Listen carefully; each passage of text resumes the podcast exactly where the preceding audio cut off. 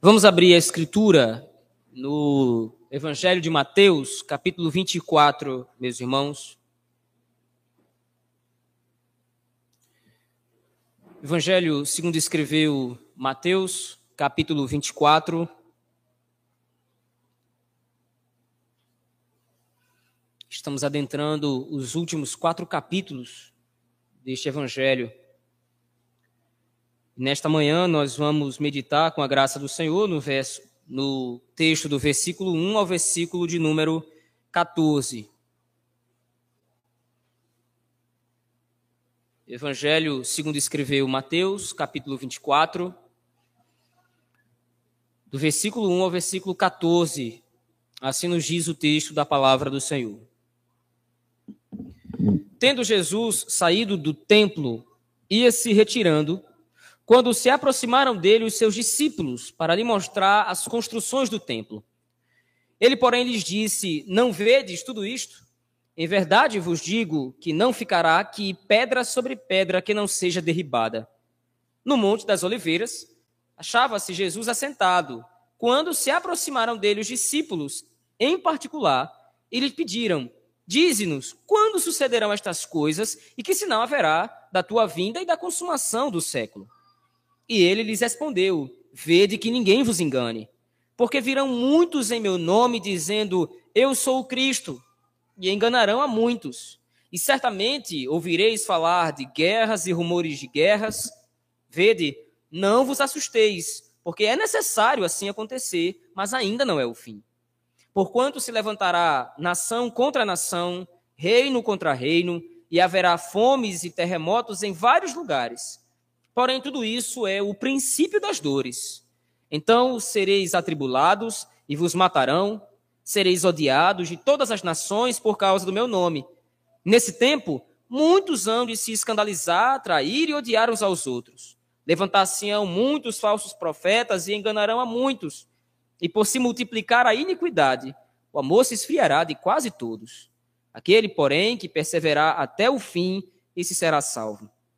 E será pregado este evangelho do reino por todo o mundo para testemunho a todas as nações. Então virá o fim. Amém, irmãos. Vamos orar ao Senhor mais uma vez, pedindo que Ele nos ajude na meditação em Sua palavra. Oremos. Pai Todo-Poderoso, este é o texto sagrado que o Senhor, pelo seu Espírito, inspirou o apóstolo Mateus, nosso irmão, a escrever. Te pedimos, ó Espírito de Deus, que assim como o Senhor inspirou Mateus a redigi-lo, que o Senhor nos ilumine para entendê-lo. Que o Senhor aplique ao nosso coração, Senhor. Tem misericórdia de nós. É isso que nós te pedimos no nome de Cristo, teu Filho, nosso Senhor. Amém. Meus irmãos, nós vimos à luz de todo o capítulo 23 quanto o Senhor Jesus Cristo se preocupou em demonstrar o juízo do Senhor contra os escribas e os fariseus que estavam agora se opondo a Cristo. Essa é, esse é o tema dessa sexta sessão, como nós já temos visto, que se inicia desde o capítulo 20 e 21 de Mateus, quando ele vai retratar a oposição que o Messias está sofrendo com relação à publicação do reino dos céus e a sua obra. Porém, um detalhe é importante ser relembrado, meus irmãos. Se, se você voltar seus olhos até o versículo 37 ao 39 do capítulo 23, você verá que o Senhor Jesus Cristo lamenta pela resistência dos escribas e fariseus em atenderem a voz do Senhor através do Messias. E junto desse lamento do Senhor Jesus Cristo, o Senhor lança uma profecia. Veja aí, a partir do versículo 37, ele lamenta Jerusalém, Jerusalém, que matas os profetas e apedrejas os que te foram enviados. Quantas vezes eu quis reunir os teus filhos, como a galinha junta os seus pintinhos debaixo das asas, e vós não o quisestes. Eis que agora, ou eis que a vossa casa vos ficará deserta, é a profecia. Ele complementa então: Declaro-vos, pois, que desde agora já não me vereis, até que venhas a dizer: Bendito o que vem em nome do Senhor. Essa profecia, especificamente esse último versículo, versículo 39, o qual o Senhor Jesus Cristo, através de Mateus, registra aqui, tem uma referência dupla. O Senhor Jesus Cristo aqui está fazendo referência, se os irmãos se lembrarem, ao capítulo 21, como nós dissemos antes, quando ele entra pelas portas de Jerusalém montado no jumento. É exatamente esse grito ou essa expressão que a multidão usa para saudar o Senhor Jesus Cristo que está chegando. Se você se lembrar lá, a multidão diz exatamente isso: Osana, bendito o que vem em nome do Senhor. O Senhor Jesus Cristo então, então está lembrando daquele momento em que ele entrou em Jerusalém e foi recebido dessa forma, e através dessa lembrança, ele está fazendo menção à sua segunda vinda. Como ele vai retornar a segunda vez? Ele vai retornar praticamente nos mesmos moldes. Ele vai ser visto e aclamado como o rei do seu povo, como o rei de toda a terra. Mas agora não somente pelo povo de Israel, mas pelo mundo todo. Todos agora deverão se curvar diante dele, que está chegando como aquele que vem em nome do Senhor. Porém, Mateus usa agora essa passagem para introduzir o capítulo 24. Como nós conhecemos bem, todo esse capítulo 24 e grande parte do capítulo 25 é o sermão de Cristo, ou o sermão da montanha, ou o sermão profético, em que Cristo ensina os seus discípulos com relação às coisas que vão acontecer antes do seu retorno, ou antes da sua vinda. Mateus coloca esse sermão exatamente antes da crucificação de Cristo para exortar a igreja do Senhor. Você se lembra, no capítulo 22 e no capítulo 23, o Senhor Jesus Cristo está sendo oprimido e perseguido pelos escribas e fariseus. E Mateus usa essa narrativa de perseguição para fazer uma aproximação entre Cristo e a sua igreja. Assim como Cristo foi perseguido, assim como Cristo foi oprimido por seus adversários, a igreja também seria. E é exatamente esse o contexto que a igreja para onde Mateus está escrevendo está vivendo. Se você se lembrar, nós temos sempre repetido isso aqui, o contexto dos irmãos que estão lendo esse evangelho no primeiro século é um contexto de perseguição. Então, Mateus agora usa essa passagem do capítulo 24 e o capítulo 25 para ensinar à igreja que, assim como Cristo foi crucificado, assim como Cristo foi humilhado, sofreu, e assim como Cristo também foi exaltado na sua ressurreição, a igreja também seria. Então, tudo o que Cristo agora relata nesse capítulo 24 são sinais que o Senhor Jesus Cristo está dando para os seus discípulos do seu retorno. Então, a igreja do Senhor, sofrendo perseguição, sofrendo adversidades nesse mundo, deve olhar para os sinais que estão acontecendo e interpretar como sendo ou como estando próxima à chegada de Cristo, o retorno de Cristo e, portanto, também a sua glorificação. Veja aí a partir do versículo 21, a partir do versículo 1 do capítulo 24, Mateus então introduz o contexto em que essas palavras de Cristo elas foram ditas. O Senhor Jesus Cristo está saindo do templo, ele se retira do templo, e aí então os seus discípulos se aproximam dele e começam a lhe mostrar o templo de Jerusalém. O templo que foi reconstruído, ou o templo que foi remoldado por Herodes o Grande no século I antes de Cristo. Herodes fez um trabalho de reconstrução desse templo, templo que foi destruído no período do cativeiro babilônio, do cativeiro assírio. Mas aí então Herodes passa 46 anos reconstruindo esse esse templo. Então os discípulos agora estão impressionados com a estrutura e olham então para o Senhor Jesus Cristo é, com essa admiração para que o Senhor Jesus Cristo também percebesse aquilo. Porém, no versículo 2, o Senhor Jesus Cristo frustra grande parte dessa admiração dos discípulos. Ele diz: Vocês estão vendo essas coisas? Vocês estão vendo esse grande templo, essas construções? Em verdade vos digo que não ficará aqui pedra sobre pedra que não seja derribada. O Senhor Jesus Cristo aqui, mais uma vez, está usando a linguagem ambígua. Ele quer se referir a dois eventos, mas ele narra isso de uma mesma maneira. O Senhor Jesus Cristo está se referindo aqui à destruição do templo de Jerusalém, desse templo, que aconteceria no ano 70 depois de Cristo, quando o filho do imperador Tito invade Jerusalém e destrói completamente o templo de Jerusalém, arrasa o templo. Mas o Senhor Jesus Cristo está fazendo uma segunda referência ao templo verdadeiro. Abra sua Bíblia, por favor, no Evangelho de João, no capítulo de número 2.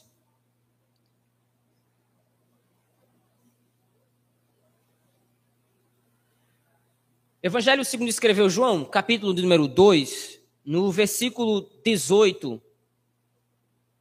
O contexto é que o Senhor Jesus Cristo está dentro do templo e agora ele começa a expulsar os cambistas, ele começa a expulsar os comerciantes do templo.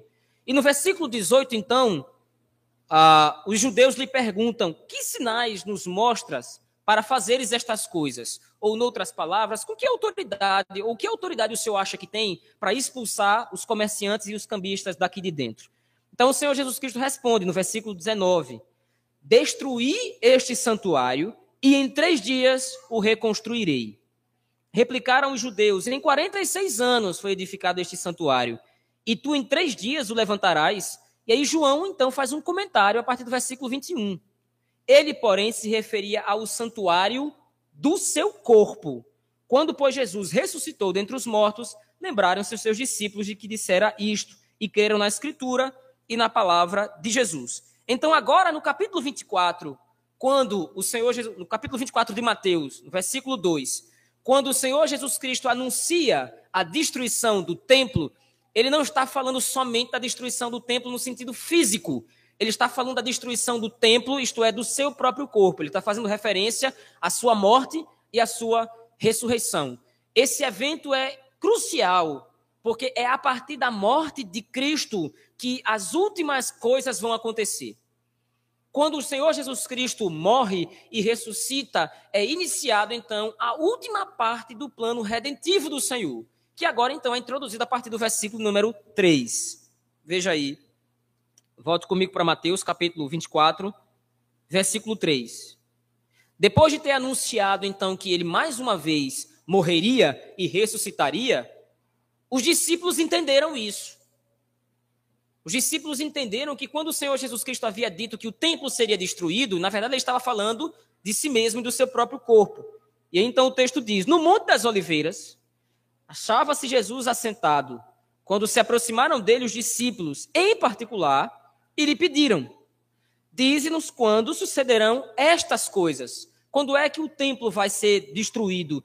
E que sinal haverá da sua vinda? Ou, no caso aqui, do seu retorno e da consumação do século. E aí, então, a partir do versículo 4, o Senhor Jesus Cristo passa a dar alguns desses sinais.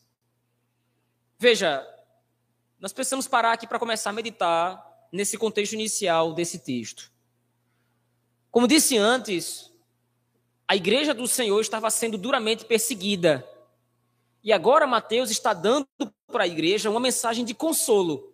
E qual é a mensagem de consolo que a igreja recebe do evangelho?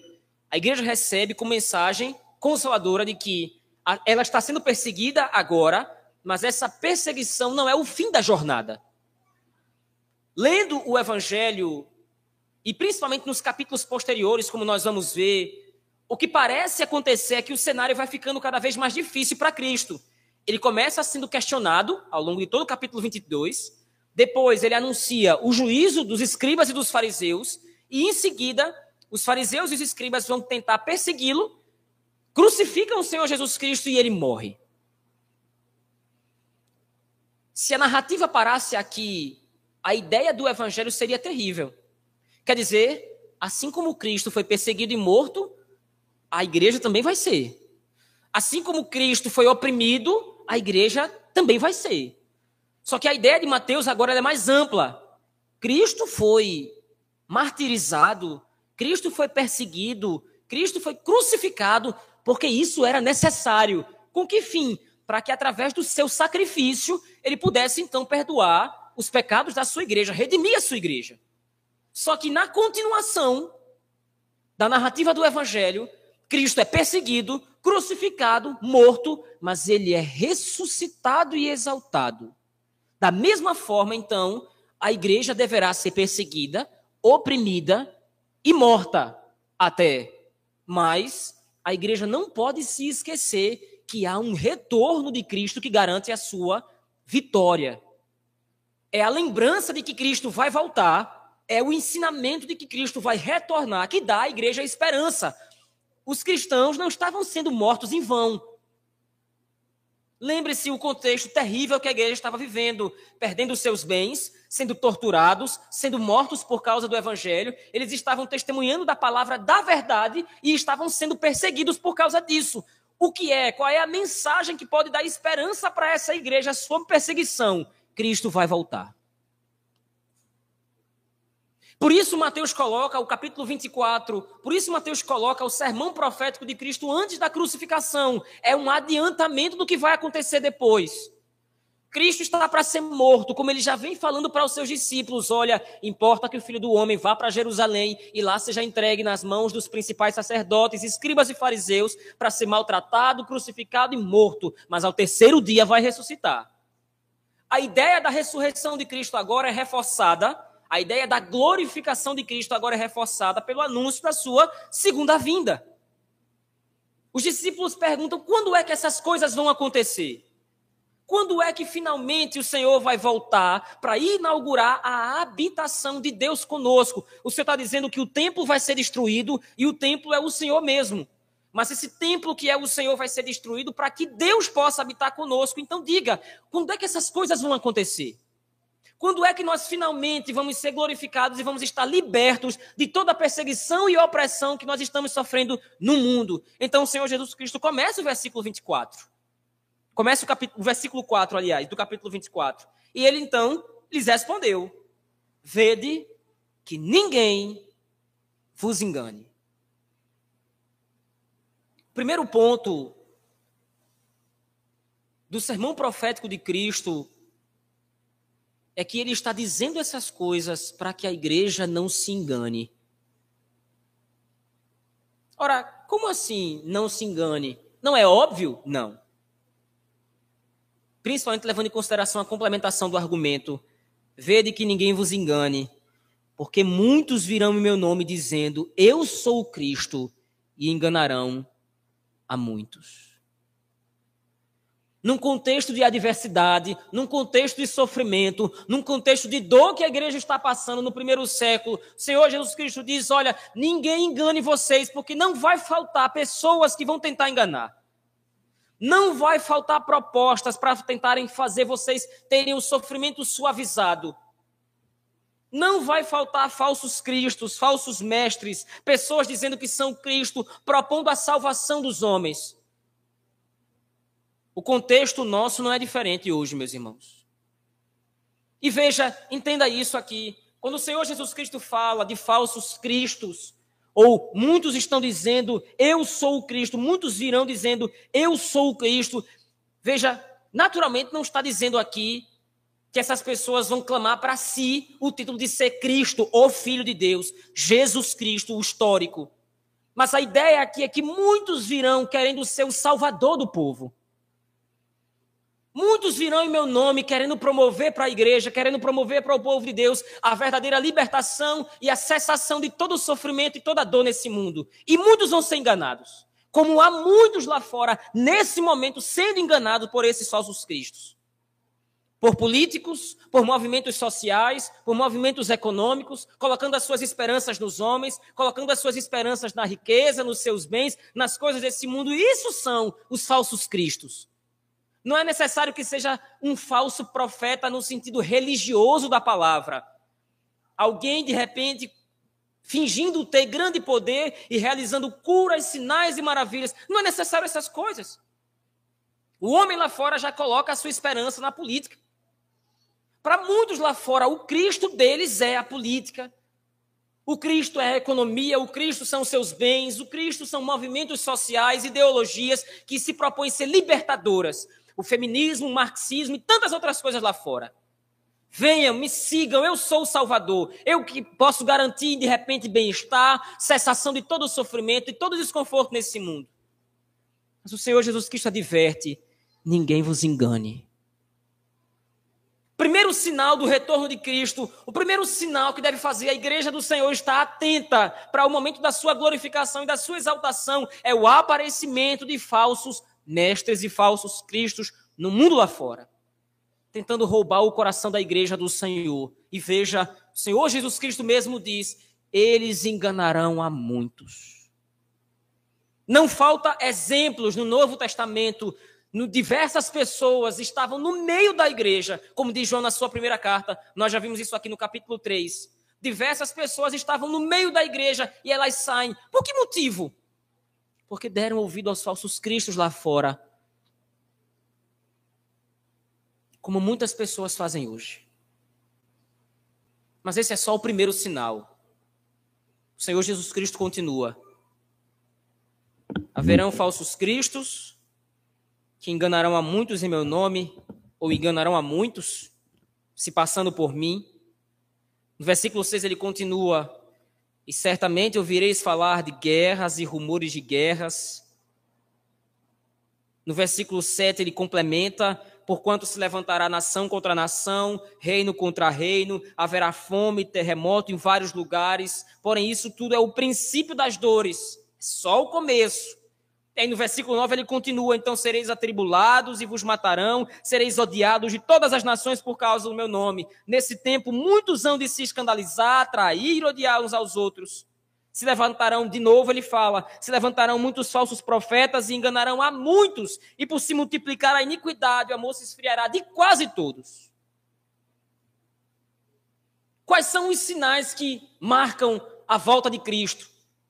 Quais são os sinais que antecedem a volta de Cristo?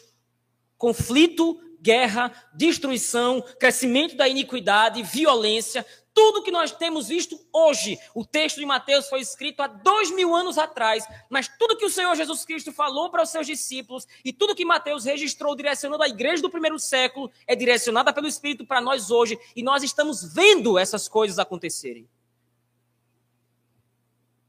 Guerra,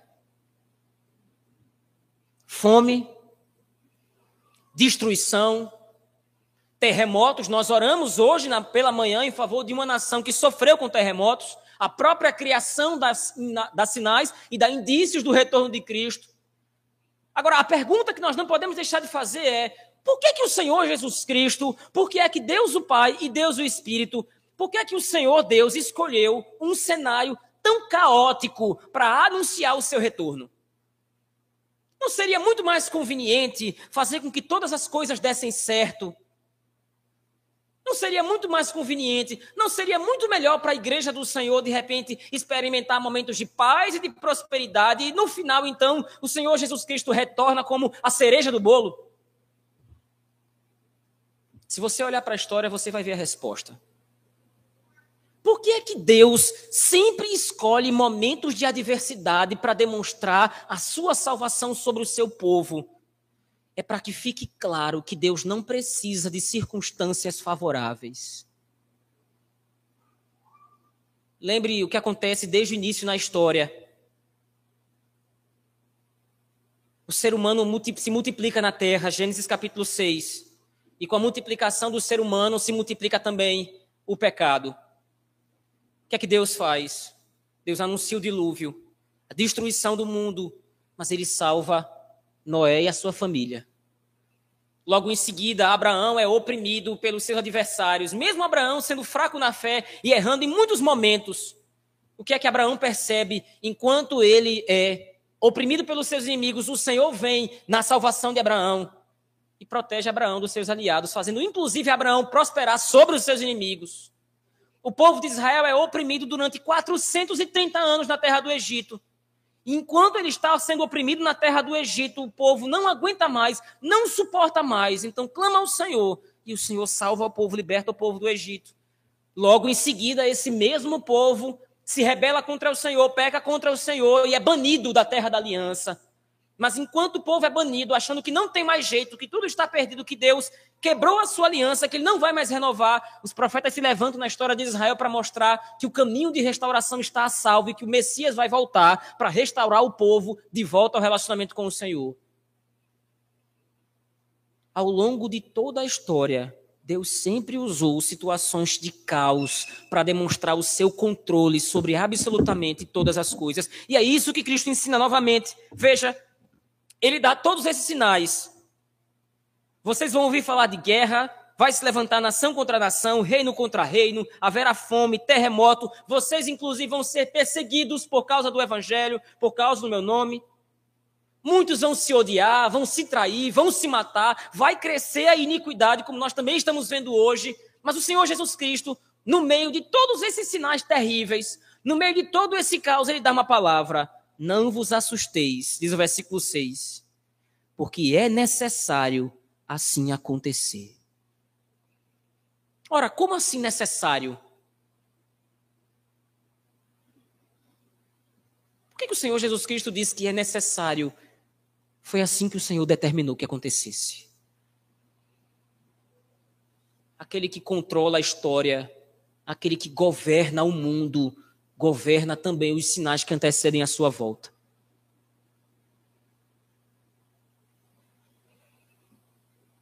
Esses mesmos sinais que nós estamos vendo hoje, meus irmãos: guerra, fome, destruição, terremoto, morte, crescimento da iniquidade, os homens louvando cada vez mais o pecado e abraçando o pecado cada vez mais, todas essas coisas, os nossos irmãos mortos no meio do mundo, a igreja do Senhor sendo perseguida, porque esse cenário foi escolhido por Cristo para anunciar o seu retorno. É para demonstrar que ele é Senhor de absolutamente todas as coisas. A volta de Cristo é um consolo para a igreja. Como é que pode ser um consolo se nós estamos passando por tantas tormentas? Como é que pode ser um consolo se nós estamos passando por tantas lutas? Todas essas lutas e sofrimentos estão debaixo do controle do Senhor. Nós estamos anunciando o Evangelho. E o Evangelho não é anunciado somente pela palavra falada. O Evangelho é anunciado pelo testemunho de vida. O Evangelho é anunciado pela nossa fidelidade ao Senhor Jesus Cristo, mesmo no sofrimento, mesmo no tormento, mesmo na dor. O Senhor Jesus Cristo concede que sejamos fiéis a Ele assim como ele, debaixo de tormento, foi fiel ao Pai. Assim como ele, debaixo de perseguição, foi fiel a Deus. E o Senhor Jesus Cristo complementa então essa ideia no versículo 13 e no versículo 14, no final do texto. Tanta luta, tanta diversidade, tanto sofrimento, a igreja vai ser destruída. Não vai. Aquele, porém, que perseverar até o fim, esse será salvo. Isso não é uma condição é uma promessa. A igreja do Senhor vai perseverar até o fim. Ora, e de onde é que nós podemos tirar essa certeza? Do versículo 14. E será pregado este evangelho do reino por todo o mundo. Duas coisas aparecem aqui nessa conclusão. Em primeiro lugar, o Senhor Jesus Cristo faz referência a este evangelho. Está claro aí, na sua versão deve estar assim também e será pregado este evangelho do reino.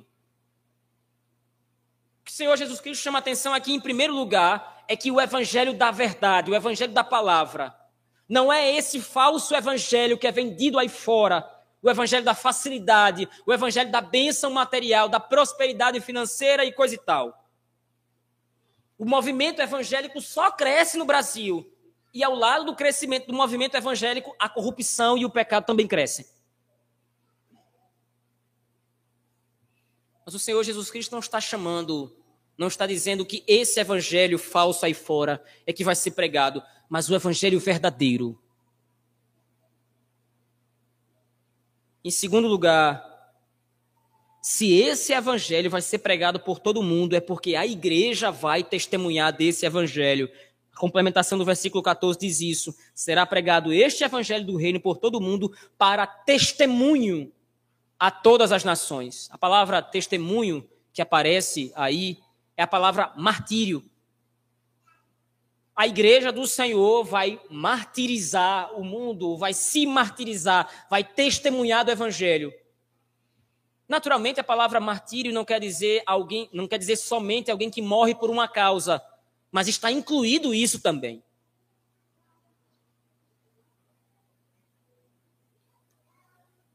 Então, virá o fim. Mesmo no contexto de luta e sofrimento, a igreja do Senhor estará lá pregando o evangelho. Texto de Mateus, capítulo 24, versículo do 1 ao 14, meus irmãos, demonstra para nós duas aplicações muito simples. Dois pontos. O primeiro deles é que o retorno de Cristo é o fim da história. A promessa que nos traz a alegria da lembrança de que a consumação dos séculos reserva a exaltação da igreja. O fim da história não é a destruição da igreja. Assim como o fim da história de Cristo não foi a crucificação e a morte. Como é que a história de Cristo termina? E ainda está por terminar. Mas num primeiro momento, como é que o Senhor Jesus Cristo termina? Termina humilhado, ele termina morto, ele termina sofrendo, ensanguentado, sujo.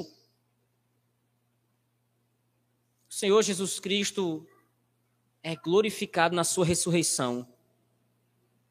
Como ele vai dizer no capítulo 28, nós vamos ver isso.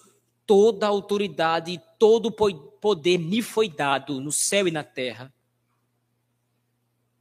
Mateus apresenta para nós o capítulo 24, versículo de 1 a 14, como disse antes, antes da crucificação de Cristo, para nos mostrar e nos convencer dessa verdade. A vinda de Cristo é o final da história. E com a vinda de Cristo, a glorificação da igreja. O destino da igreja não é ser perseguida, oprimida e sofrer nesse mundo. O destino da igreja é ser glorificada pelo Senhor, resistindo todos os dias o mundo mau e terrível que se agiganta contra a igreja do Senhor. O inimigo é feroz, o inimigo é voraz, o inimigo quer ver a igreja destruída. E quando falo inimigo, não estou falando somente de Satanás, estou falando dos homens lá fora, com o coração corrompido, que com violência trama o mal da igreja do Senhor. final da igreja, o final ou o destino final da igreja de Cristo é a exaltação. Em segundo lugar, meus irmãos, os sinais que marcam a volta de Cristo, que antecedem a volta de Cristo, não podem ser confundidos. Senhor Jesus Cristo, nós vamos ver isso mais especificamente a partir do domingo que vem o Senhor Jesus Cristo não deixa a sua igreja despercebida. Nunca foi dito o dia exatamente em que Cristo vai voltar. Somente ele sabe, o Pai e o Espírito, nem os anjos têm conhecimento disso.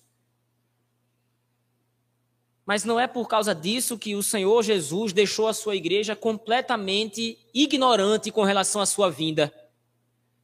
Os sinais estão aí, se cumprindo todos os dias. Todos os dias nós ouvimos falar de guerras e rumores de guerras.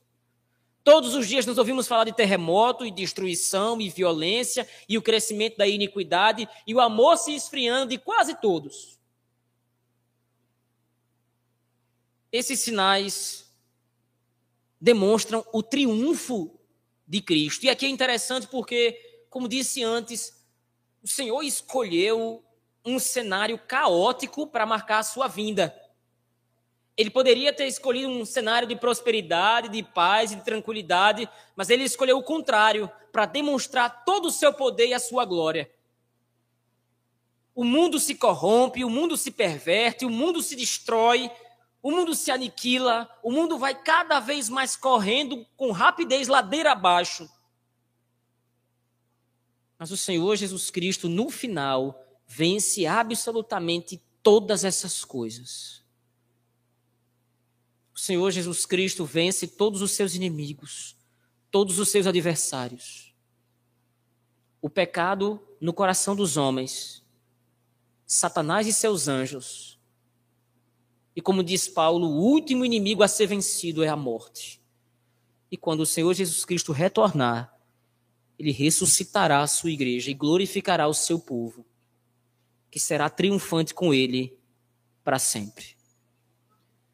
Não se engane. Enquanto o mundo se destrói, a igreja triunfa. Quando você ligar a televisão, quando você lê no jornal, na internet, as notícias terríveis e horríveis do mundo, não se assuste. É necessário assim acontecer. Não se desespere. Ainda não é o fim. O fim só virá quando Cristo retornar para glorificar e salvar o seu povo. Eu quero concluir aqui, meus irmãos. Tem um hino antigo da harpa cristã. Lembro-me muitas vezes de minha avó cantar esse hino, que resume bem o sentimento que Mateus desejou exprimir para a igreja do primeiro século e o Espírito para nós hoje. Já refugie a glória eterna de Jesus, o Rei dos Reis. Breve os reinos desse mundo seguirão as suas leis. Os sinais da sua vinda mais se mostram cada vez, vencendo, vem Jesus. Vamos orar ao Senhor, meus irmãos.